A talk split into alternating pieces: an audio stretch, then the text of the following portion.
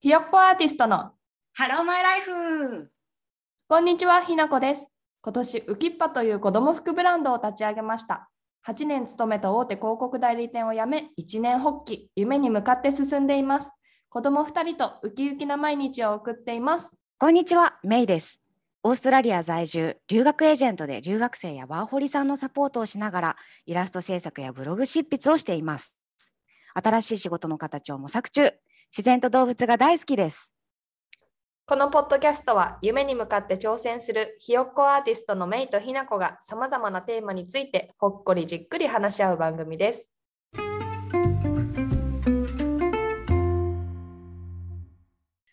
はい、こんにちは。今日も始まりまはいし、こんにちた。は。始まったね、ひよっこアーティスト。うん、あ私、うんあのオープニングのあの喋ってるあれも変えた変えたいんだよな。あれね、そうだね、ちょっと長いかな。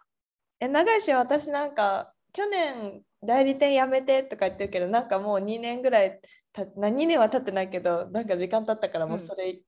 消したいとか思ったりしてる。私も意外となんかさ、こうじっくり、なんか自己紹介とか聞いてみるとさ、うんなんかちょっとアホみたいな感じでさ、うん変 えそうたいなって思ったりする。うんそうそうですかちょっと知リりニューたアいルも考えて、じゃあリニューアルしよう。うんそうだね、そうだね。あとちょっとあの音声があの前回とかすごい悪かったので、聞こえにくかった方とか申し訳ないなと思ったので、ちょっと声を張ってやっていくよっていうキャンペーンを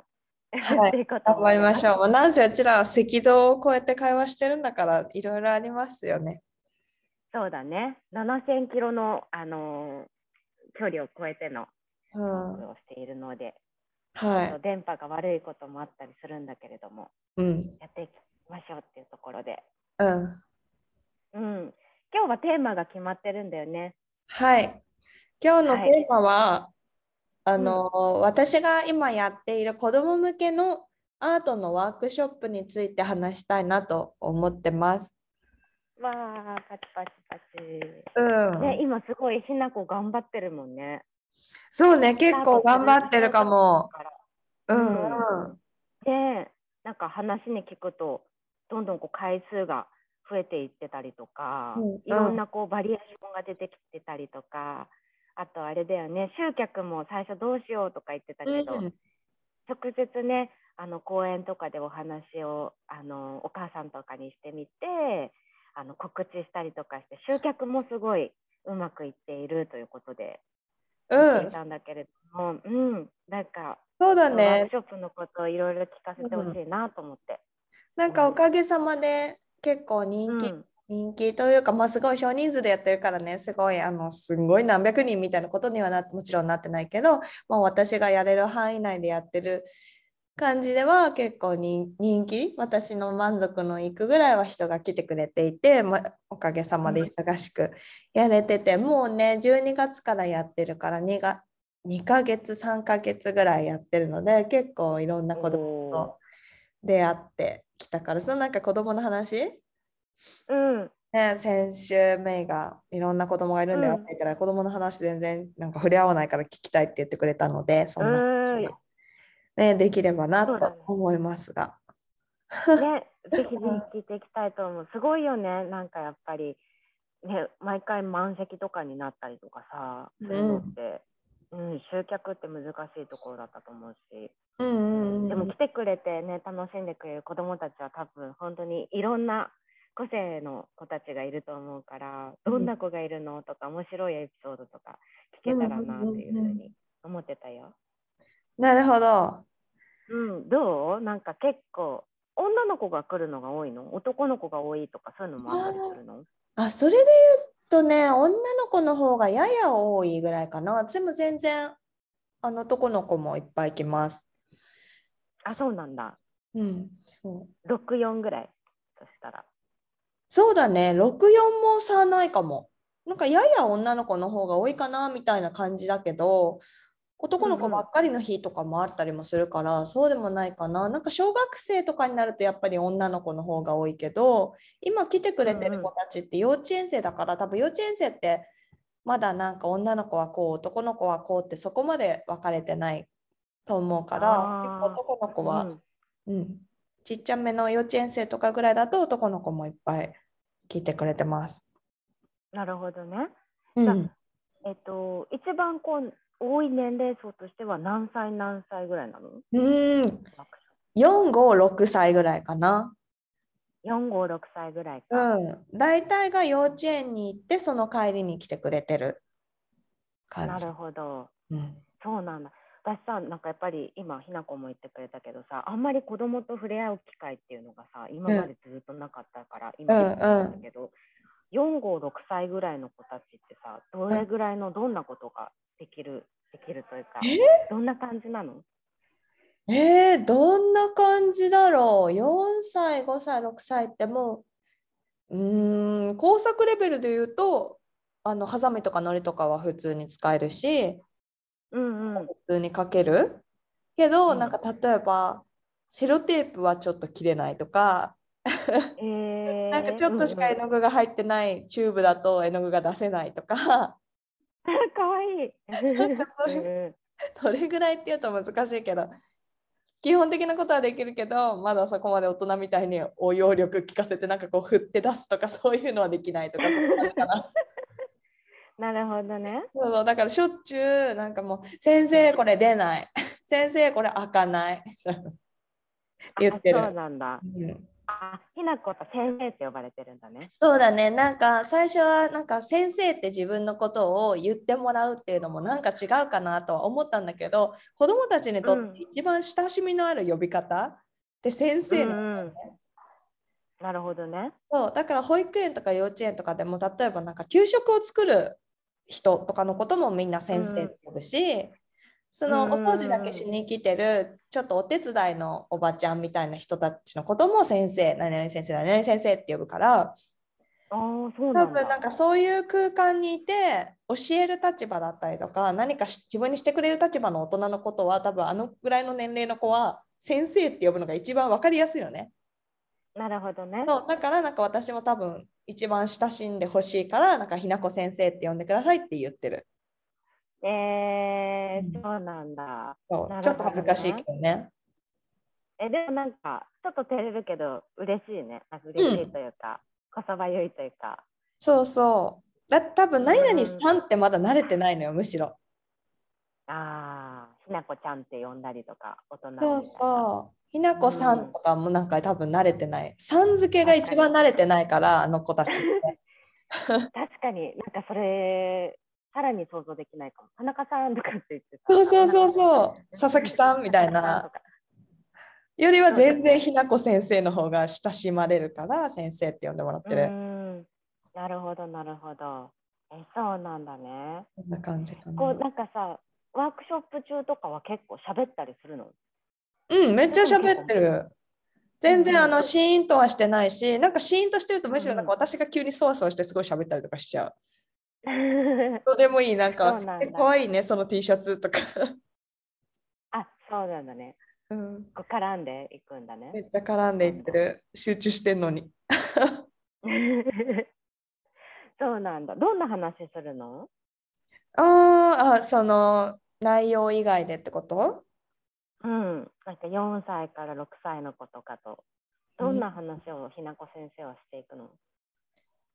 うーん、そうだな。なんか私は多分自分に子供がいるせいもあって、なんか彼女たちが見てるアニメとか、仮面ライダーとかのこともわかるから、あそういう話でなんかち距離縮めようとしたりとかはするかも。ーなんるかほどねそう例えばなんかある男の子がなんか今日お昼食べてきたって私が聞いたら「うん今日マックだった」とかって言ってくれたりするから「そうだあ今ハッピーセットシンカリオンだもんね」とか、なんか。あそういう会話がなんか多分自分はできるからそれはすごい距離詰めやすくていいなって思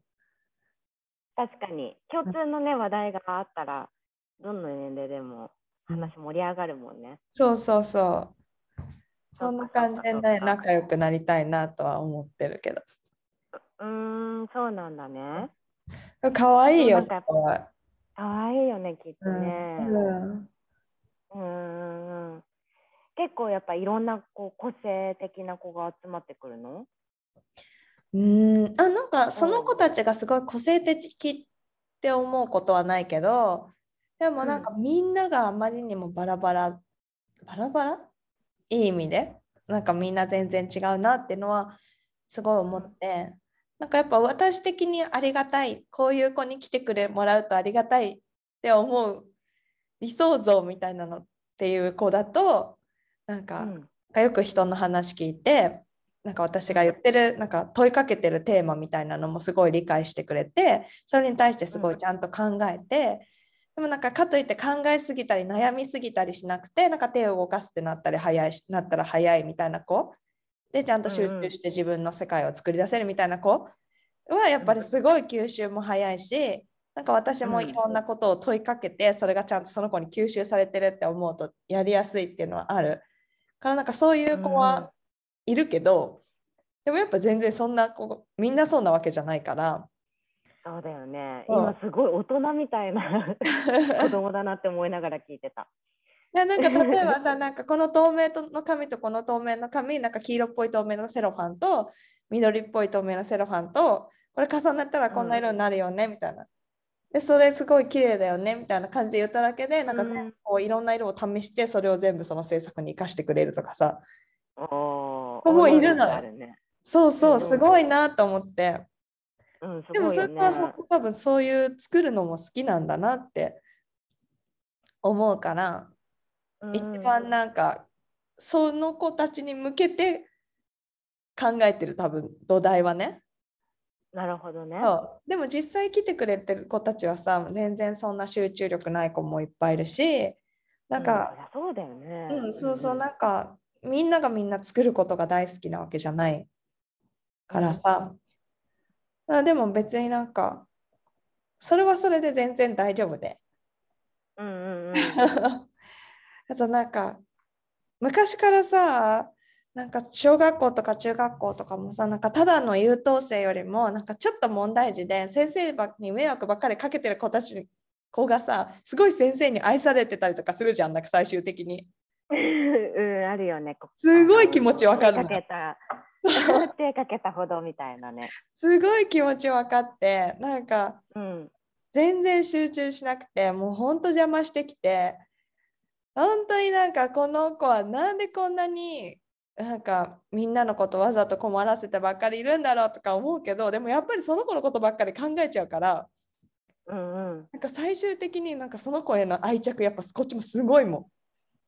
でそういう子もいるんだ。こういう人のそういうこと子もいる邪魔しちゃったりとか。うん、そうだね。なんうか、んうんうん。物を作るのが嫌いなわけじゃないんだろうけどなんかまあいつもいる場所じゃない場所に放り出されて物作れって言われて言われてるわけだから周りの子が気になっちゃったりとか、先生が気になっちゃったりとかうん。その場所が気になっちゃったりとかでその何か作らなきゃいけないっていうことよりも周りの人たちのことが気になっちゃうみたいなこととか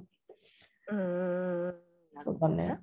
あとはまあそわでもそわしちゃうんだ邪魔し、うん、そわそわしちゃう子とか、あうんとはなんかまあ、わざと邪魔しちゃう子。ええなんか自分にアテンション欲しいのかな。うーん、そうだと思うん。注目なんしかてほしいみたいな。うう。ん。そうそうそう。全然なんか私はなんかそういう教育心理学のプロとかじゃないから全然わかんないけど、多分すごい困らせてくる子って試してるのかなって勝手に思っちゃって。うーん。なんかどこまで困らせたらでも大丈夫なのかなみたいなそあのラインを試ししてたりとかしてるのかなって勝手に思っちゃうから私は。でもなんか、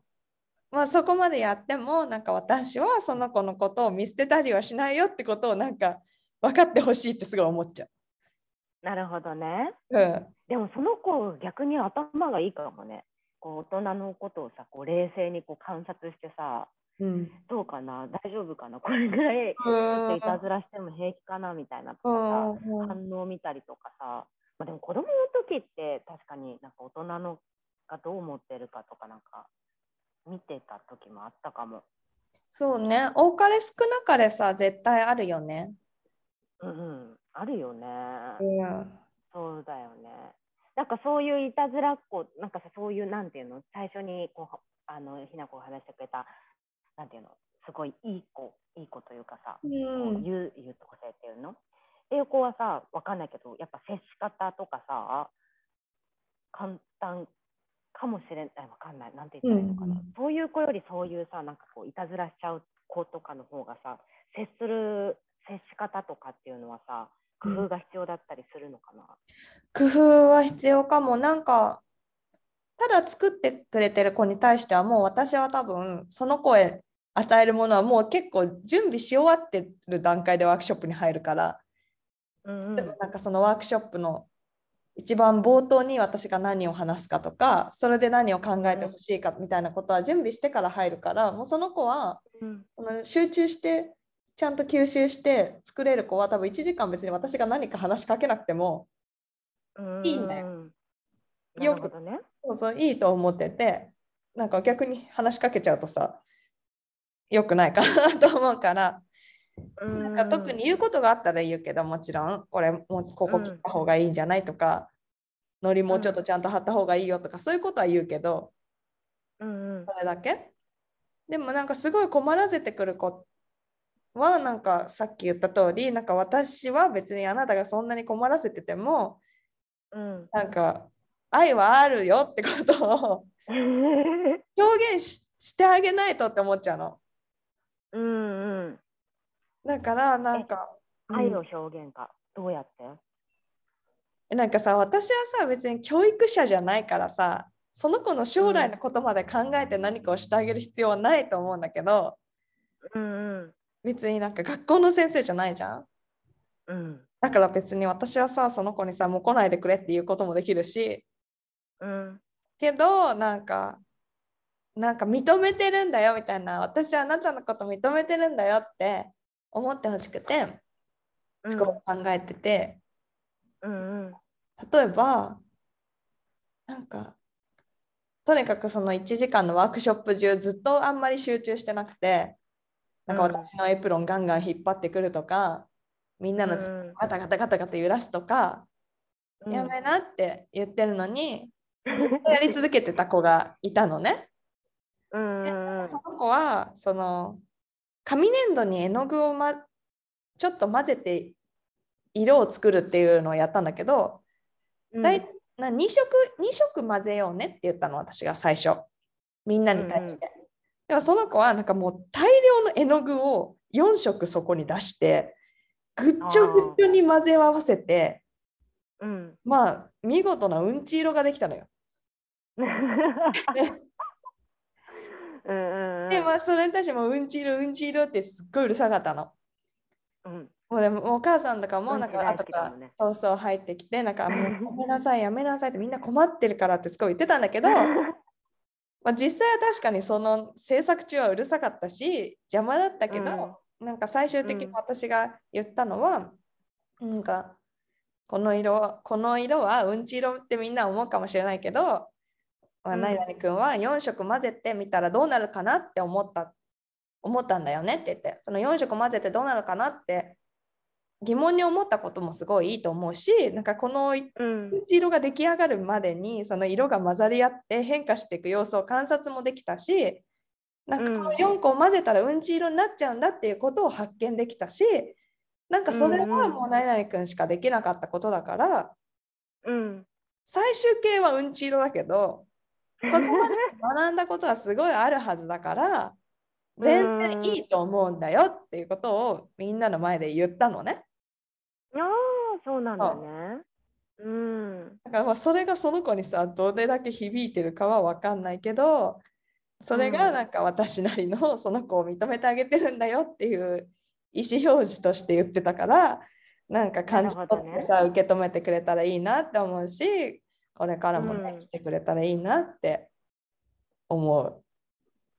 えー、そうなんだね。なんかさ、普通だったらさ、こう、あの、指示通りのことじゃないから怒られる一択みたいなさ、感じかもしれなかったけど、そうやってなんか、ちゃんとこう、フォローしてもらえたりとかさ、何客観的にちゃんとこう、あの、こういうこと学べたよね、みたいなの言ってもらえたら、その子もこう、ほっとするっていうか、居場所ができるっていうかさ、うん、うん、だといいなって思う。なるほどね。えでもすごい、あのーいいと思うよね、そういうのって。否定せずに、なんか、ただこうさ、ダメだよみたいな。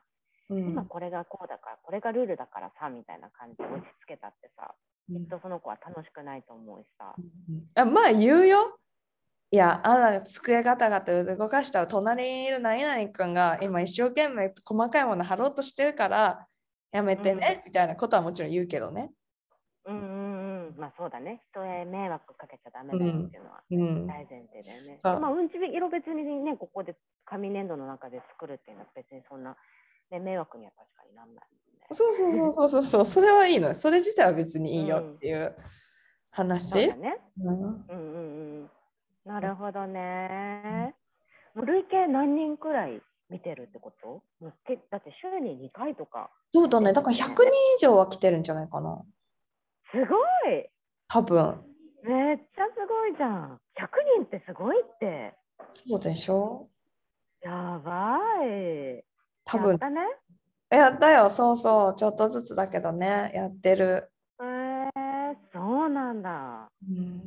なるほどね。でも毎回ね、いろいろ内容を変えて試行錯誤したりとかして、もう何なんだろう、何くなんていうの、何種類ぐらいのクラスがあるの？あ作るものとかいろいろ。プログラム今ね、9個ぐらいうん。かな。うん。あ、そうなんだ。そうでもそれだけあったらリピートもしやすいもんね。そう、やっぱりなんか全部来てくれてる子がいるから、新しいのをうん毎月出していかないと。そうだね、新作ね。そうまた同じになっちゃうもんね。そうそうそうまあねそっかそっか1年経ったらまた最初のをやってもいいかなとは思ってるけどでもまそう。うんあ。来てくれるっていう子のためにずっと新しいのはね出し続けなきゃとは思そうだね。え、でそもうファンがついてるじゃん。うそうなんかね習い事みたいな感じで来てくれてる子が一定数いるのうーん、なるほどね。でもお母さんとかさ、あのお父さんとかもさ、こうやってなんだろう、あの美術をしっかりやってたさ、うんうんうん近所の子とかが来てくれるのかな。もう大体近所ね、近所にさ、そうやって見てくれて、教室やってくれてとかっていう人がいたらさ、しかも手頃なに値段でとかうさ、んやってくれててさ、ありがたいよね。自分の家じゃ絶対できないしさ、うんうんうんうん。そうだねな親子んだらかこそさできる。うん。別に家でできないことを絶対できないことをやってるわけじゃないけど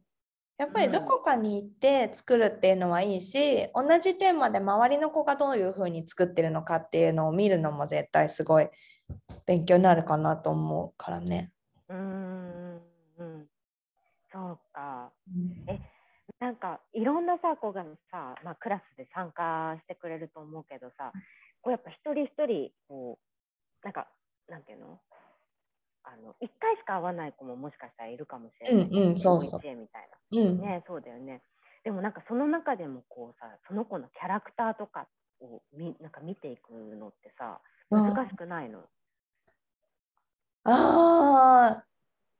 そうだね。